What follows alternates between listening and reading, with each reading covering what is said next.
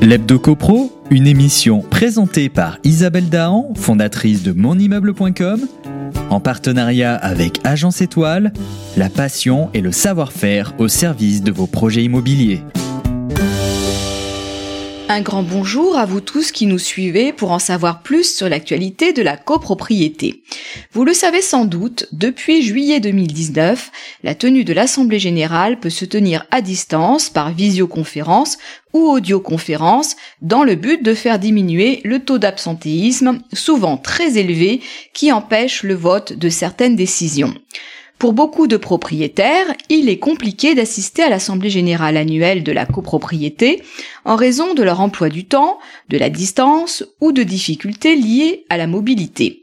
Dans certaines copropriétés, le taux d'absentéisme est si élevé qu'il est parfois même difficile de réunir à une date et en un lieu convenu le nombre de copropriétaires ou leurs représentants nécessaires au bon déroulement de l'Assemblée générale. Or, une assemblée générale est un moment spécifique pour avancer sur les projets liés au fonctionnement et à la gestion optimale de la copropriété. La mobilisation des copropriétaires est donc essentielle.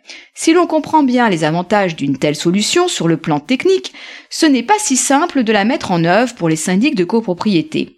Finalement, après quelques mois, on annonce la première expérimentation réalisée par Foncia, le premier syndic de France. Une évidence pour le groupe dont la stratégie s'inscrit dans le déploiement d'outils technologiques au service de la satisfaction client, de la maîtrise des coûts et de la valorisation de leurs biens. Foncia s'est donc associé à Fuse, la référence mondiale des communications unifiées dans le cloud. Ensemble, ils ont mis en place une solution simple et agile. Ainsi, où qu'il soit, sans frais, chaque copropriétaire pourra se connecter et participer activement à son AG à distance. Pour en revenir à cette première expérimentation, elle a eu lieu à Nantes le 19 septembre 2019 dans une copropriété de 49 logements. Trois jours avant l'Assemblée générale, les copropriétaires intéressés ont adressé au syndic une lettre certifiant qu'ils seraient bien présents le jour J par visioconférence. C'est en effet ce que prévoit le texte de loi afin d'éviter les usurpations d'identité. Le délai de trois jours permet au syndic d'échanger avec le copropriétaire, de lui indiquer par exemple la marche à suivre pour se connecter à la conférence et de noter sur la feuille de présence cette participation à distance. L'AG a duré 1 heure et 30 minutes au lieu des 2 à 3 heures habituelles. Un gain de temps considérable qui permettrait de multiplier les AG même pour une seule résolution. Mais pour autant, seulement 4 copropriétaires ont suivi l'Assemblée générale à distance.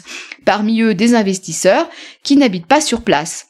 Ce n'est que le début, et le mouvement ne peut que s'amplifier puisqu'un décret autorisant les votes par correspondance devrait aussi voir le jour courant 2020.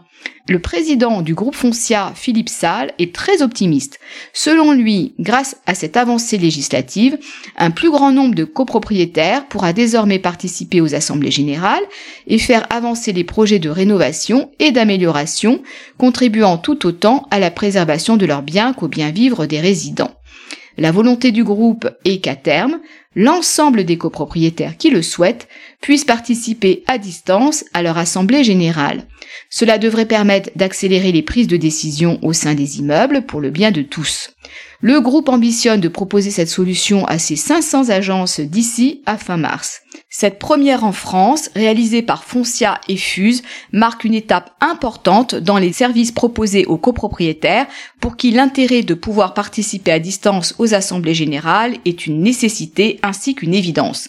Nous suivrons avec intérêt les prochaines expérimentations et si vous-même vous avez pu assister ou organiser une AG à distance, contactez-nous pour nous remonter vos témoignages.